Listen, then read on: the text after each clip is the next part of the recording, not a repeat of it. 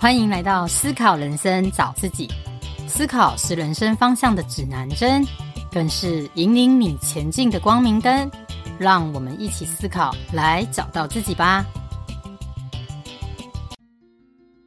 大家好，我是 Carol，最近刚从日本旅游回来哦，有一点小感冒，所以这集声音可能会有一点怪怪的，就请大家见谅喽。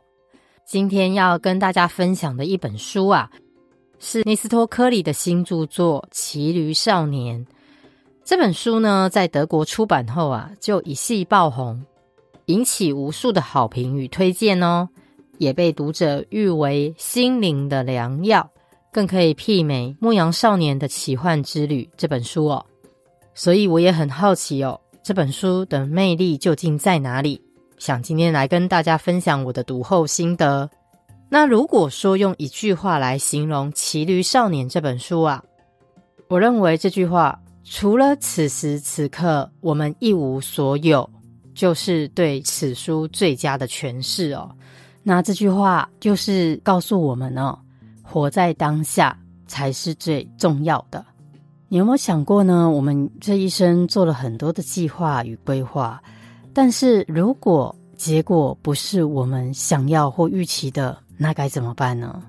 当然不是说叫我们不要规划、不要做计划哦，而是告诉我们，其实我们这一生拥有的这一刻，就在这一刻、这一秒，就是最珍贵的。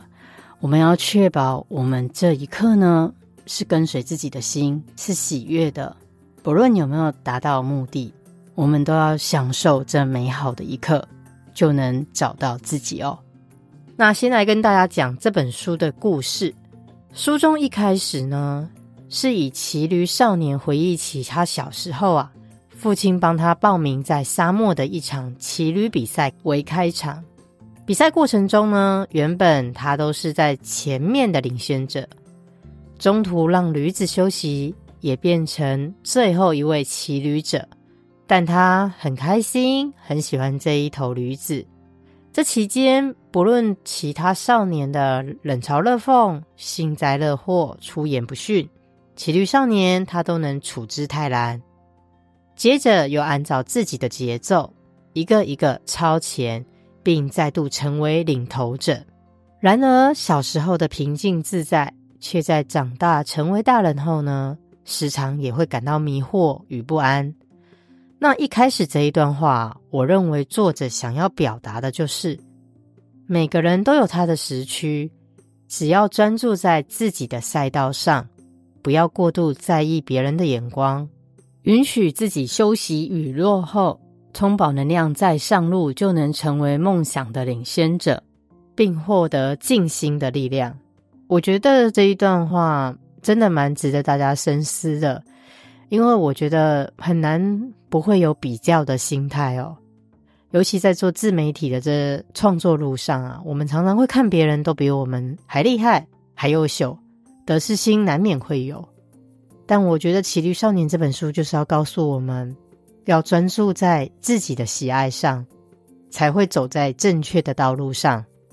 那接下来的故事内容呢？因为骑驴少年是在单亲的家庭中长大。之后，他历经了父亲的死亡，对生命顿时失去了意义。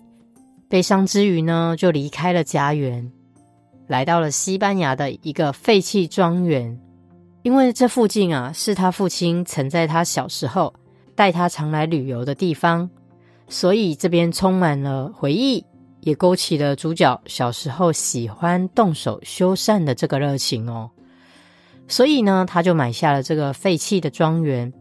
开始动手修缮了这里的一切，包括一影机，让他非常非常乐在其中，并享受这每一刻哦。他也打算在这个庄园重新开始，他认为这个庄园就是他的梦想，也因而认识了庄园的地主及地主的女儿，后来和这个女孩坠入爱河。与此同时呢，他也在忘忧谷遇到了一个解梦人。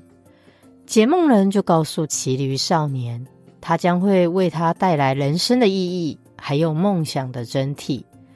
总之，这个故事呢，就在主角的梦境和现实中穿插很多情节哦。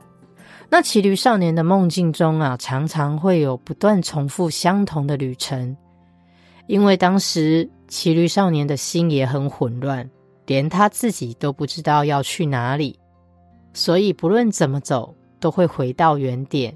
甚至在这个沙漠的旅途中哦，就会有如遇到狂风暴雨这样，身体与内心都会感到恐惧与坠落感。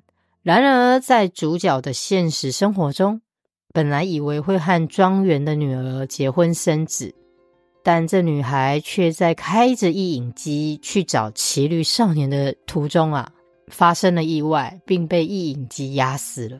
所以主角非常非常伤心哦，再度失去了希望与挚爱。在这一章节啊，他非常的负面悲伤，但也因为在这一连串的经历中啊，他渐渐明白了，一开始来到了西班牙，也许也是逃避了对父亲过世的想念哦。但是在遇到喜欢的女孩再度死去后，他才明白，执着不放手是没有用的，所以他后来还是回到了他自己的家乡，重新面对自己，接受一切。放手会比继续与未达成的梦想一起活下去更难。其实刚看完这本书的时候啊，我有一些惆怅，可能是因为对于死亡与意外还没有这么豁达哦。而且他一直在现实与梦境中做穿插，有时候并不能马上理解作者所要传达的。但我多思考作者的脉络后，我就明白了。就如同书中的副标题写道：“人生不是一场旅行。”你一定会觉得很奇怪，我们常常说人生是一场旅行啊，那为什么书中要说它不是一场旅行呢？因为书中要传达的就是，我们用心在规划的目的地啊，并不是最重要的，因为这个目的地也会改变，所以在逐梦的过程中，反而用心体会有愿望、爱和经历交织的这个过程才是最重要的，享受每一刻的自在与喜乐才是最关键的，因为我们总是不知道。是意外先到，还是明天先到？我们可以追求，但千万不要强求哦。另外呢，在人生的旅途中，也会常常遇到一些机会，但是这些机会也有可能是误会。怎么说呢？因为我们可能都在盲目追求别人的梦想，而不是自己的梦想哦。唯有相信当下才是真实的。如果我们感觉正确呢，就会走在正确的道路上，才不会发生错误哦。但是我们的思想会创造了现实，它也会让我们分心，把我们带入歧途，让我们远离真正的自己哦。所以必须真诚的面对自己的心，才会引导我们走向生命真正的意义，并稳稳的往前迈进。这一段就是扣回。这本书的序就如骑驴少年这一趟旅途，我们必须跟随自己的心，才能一路领钱哦。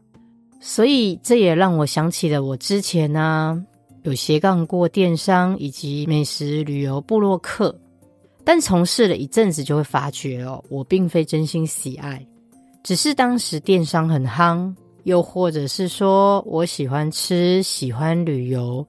但不见得是喜欢记录的，所以我们还是要面对真实的自己。就如同现在我斜杠 Podcaster，我目前喜欢分享以及访谈，但也难保热情会有褪去的一天。就如骑驴少年要告诉我们的：活在当下，接受一切都会改变的可能，只要享受此时此刻的美好，就是永恒。但千万不要执着不放手哦。勇于面对自己，当下就是最美好的一刻。故事最后，解梦人也让骑驴少年明白，人生的意义就在心中，跟随自己的心就是一切的答案。